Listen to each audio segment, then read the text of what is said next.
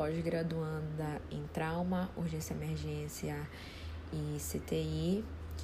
E atualmente eu presto serviço em uma empresa que realiza transporte aeromédico e sou responsável técnica por uma empresa que realiza a esterilização de aeronaves.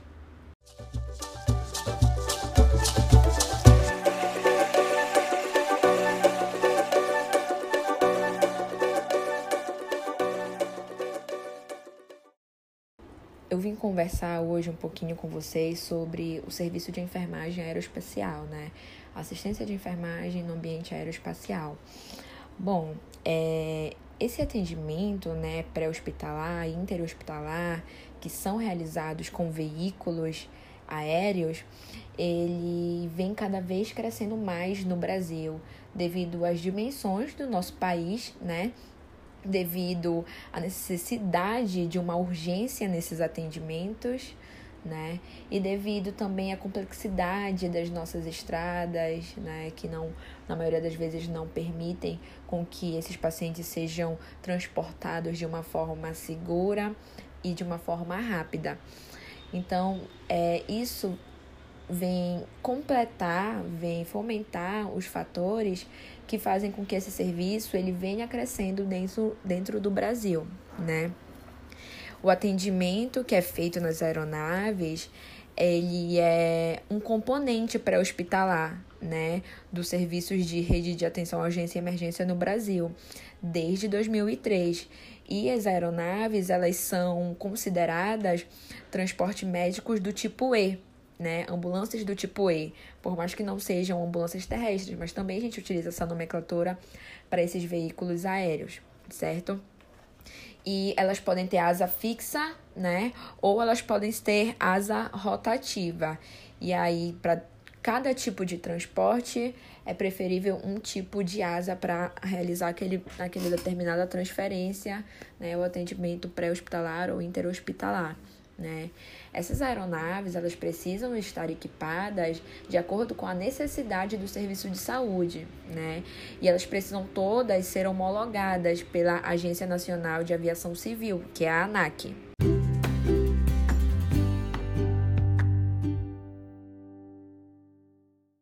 Para você atuar como enfermeiro do aeromédico, é necessário que você possua uma experiência pré-hospitalar e intra-hospitalar, que você já tenha lidado com é, transportes né, de pacientes, com remoções, com resgates, com situações que na maioria das vezes você só vai encontrar se você já tiver feito parte de algum serviço de atendimento pré-hospitalar, ou seja, trabalhando em ambulâncias, né, em serviços que venham é, fornecer esse tipo de experiência. E além disso, também é necessária a experiência intra-hospitalar por conta dos procedimentos que você precisa realizar no transporte aeromédico, por conta das decisões que você precisa tomar, por conta do gerenciamento de todo aquele processo que vai acontecer que você precisa aprender a fazer. Então, essas experiências prévias, elas são importantes para que você consiga executar esse serviço aeromédico de uma forma adequada.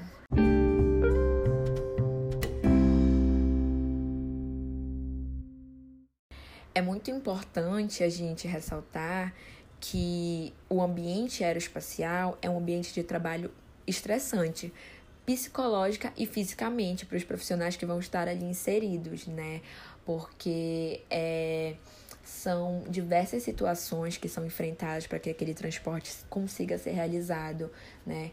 O nosso organismo, ele reage fisiologicamente diferente quando você está voando do que quando você está é, em solo, né? Então é extremamente estressante, não só para o profissional, como para o paciente também. Então, isso faz com que seja necessário que o, o, o enfermeiro ele com, conheça a fisiopatologia do que pode acontecer com o paciente quando ele está lá em cima voando. Porque o paciente ele pode estar muito bem ali, estável, antes de decolar, mas quando ele é, quando o avião decola com o paciente, podem acontecer intercorrências. Então, o enfermeiro ele precisa conhecer toda essa dinâmica para poder agir e entender a fisiologia do, daquele organismo, né? É, o serviço aeromédico, né, com enfermagem, ele é recente no Brasil, mas só em 2017 que ocorreu a regulamentação das atribuições do enfermeiro no atendimento pré-hospitalar e interhospitalar em veículos é, aéreos, né, com a resolução 055 do COFEM. E aí essa resolução, ela veio justamente para estabelecer o que é papel do enfermeiro naquele ambiente, porque nós sabemos muito bem quais são os nossos papéis em um ambiente hospitalar. Mas quando muda o cenário, muitas vezes ficam dúvidas e para que não ocorra esse acúmulo de funções, essa resolução veio esclarecer quais são as atribuições de fato do enfermeiro. E ela foi extremamente importante, né? Porque nós sabemos que a enfermagem, porque nós sabemos que a enfermagem ela acaba muitas vezes sendo sobrecarregada num ambiente multiprofissional, né? Então, é preciso estar muito bem definido o que é papel ou não do enfermeiro para que nós possamos estar respaldado do que, que é nosso, né? É, alguns estudos, né, eles vêm justamente falar sobre quais são essas principais atribuições do enfermeiro, né? É, quais são os requisitos necessários para que o enfermeiro esteja capacitado para atuar no, no ambiente aeroespacial. Dentre esses estudos, eu queria destacar é, um estudo da Raduens e colaboradores de 2019, que vem falar dentre todas as coisas que fala dentro do estudo, ele vem falar sobre é, qual é o gênero predominante no serviço aeroespacial. Vem falar que são que é o gênero masculino, né? E aí isso vem mais uma vez é, bater de frente com o perfil da enfermagem no Brasil, que é majoritariamente feminino, né? Então, é, isso caracteriza pra gente aquilo que nós já estamos acostumados a ver, que é fazer com que seja percebido o homem dentro da enfermagem apenas em cenários empíricos, né, onde se supõe que é necessário é, características masculinas para poder dar conta do serviço, né, é o controle emocional, algo que não é verdade. É, em algumas situações de de transporte aeromédico, é necessário sim que seja feita, um exemplo, uma força física muito grande pelos profissionais que estão ali envolvidos naquele resgate, naquele atendimento, naquela assistência. Porém, isso não é sinônimo de que para com que essa força seja executada de forma adequada, que o profissional de enfermagem precise ser homem, ser do gênero masculino. Isso vem, na verdade, alertar com que o profissional que trabalhe nesses serviços, ele precise, né, ter um condicionamento físico melhor, que ele precise se preparar fisicamente para aquilo e não que ele precise ser do gênero masculino para poder é, conseguir é, atuar naquele serviço, o que não é verdade né? Então a gente precisa ter um olhar crítico sobre o ambiente de trabalho em que a gente está inserido e refletir sobre aquilo, porque aquilo causa impacto na nossa atuação profissional. Então a gente precisa sempre fazer esse debate sobre gênero, a gente precisa sempre fazer com que ele seja presente, né? Muitas vezes para que é, a desigualdade nas relações do trabalho possam vir a ser diminuídas. Então é extremamente importante que a gente consiga ter essa visão crítica né, sobre essas situações.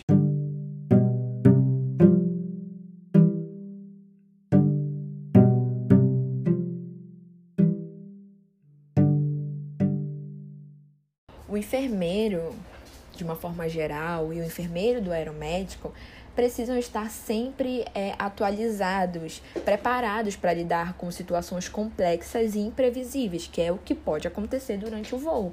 Na verdade, com qualquer paciente crítico pode acontecer algo imprevisível. Porém, se nós nos prepararmos, nós vamos é, saber como intervir em determinada situação que possa vir a acontecer, né? Então, esse enfermeiro precisa né, ter uma formação é, em urgência emergência, em trauma, em paciente crítico, em UTI, para que ele possa conseguir dar conta né, é, de fornecer uma assistência de saúde adequada para aquele paciente. A gente precisa falar também que, por mais que seja é, um ambiente é, de serviço de saúde diferenciado, é possível sim aplicar a SAI nesses pacientes, né?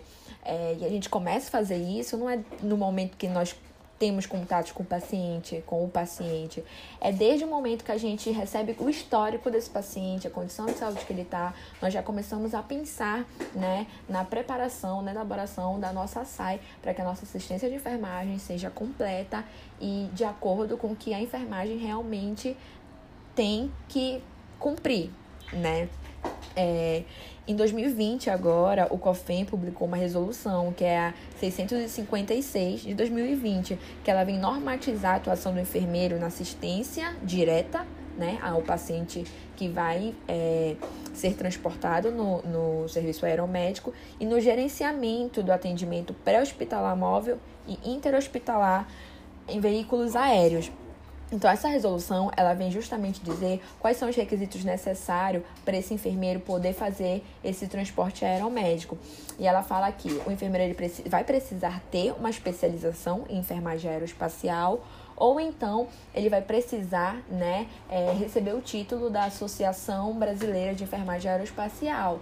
E como é uma, uma resolução recente, ela foi colocada dessa forma, mas os enfermeiros que já atuam nesse serviço e ainda não têm essa especialização, porque é algo que não, não é muito comum aqui no, no nosso país, né? E aí é, então é necessário, então o, o, a resolução ela vem dar um tempo, né, de 36 meses para essas pessoas elas se adequarem para continuar nesse serviço, o que é extremamente importante, né? Porque o, o precisa conhecer as especificidades que acontecem no transporte aeromédico com o paciente, né? Então essa resolução ela vem justamente é, fomentar a importância de sempre estar se atualizando e estudando nesse, nesse cenário, né? Todo paciente que está sob nosso cuidado, ele se torna um desafio porque ele tem as suas especificidades, ele tem as suas particularidades, ele é importante para alguém e ele é importante para nós, a vida dele é importante para nós. E ele, enquanto pessoa, de uma forma integral, ele é importante para nós. Então, no serviço aeromédico, isso não é diferente. Cada vez também é um desafio para cada paciente, para cada situação. E a gente tem que estar tá sempre se preparando, né, para que isso possa. É, para que a gente consiga prestar uma assistência de enfermagem é, com qualidade.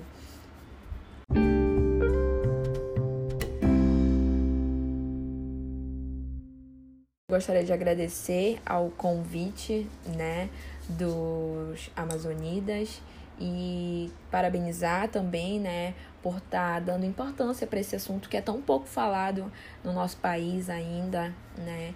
E Agradeço mais uma vez pelo convite e fico à disposição para qualquer dúvida e esclarecimentos que vocês possam ter em relação à enfermagem aeromédica, tá bom? Obrigada.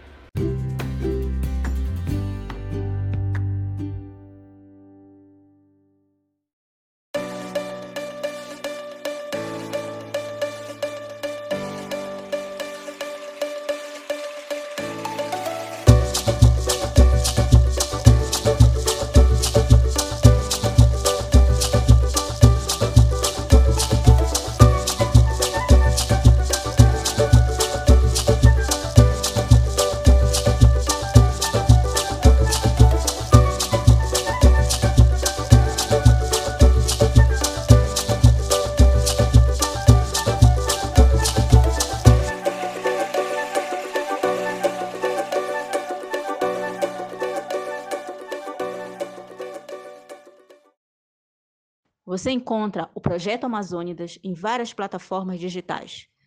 Através do Instagram, acesse arroba Projeto Amazônidas UFPA e na bio encontre o link para acesso a todos os episódios do nosso podcast.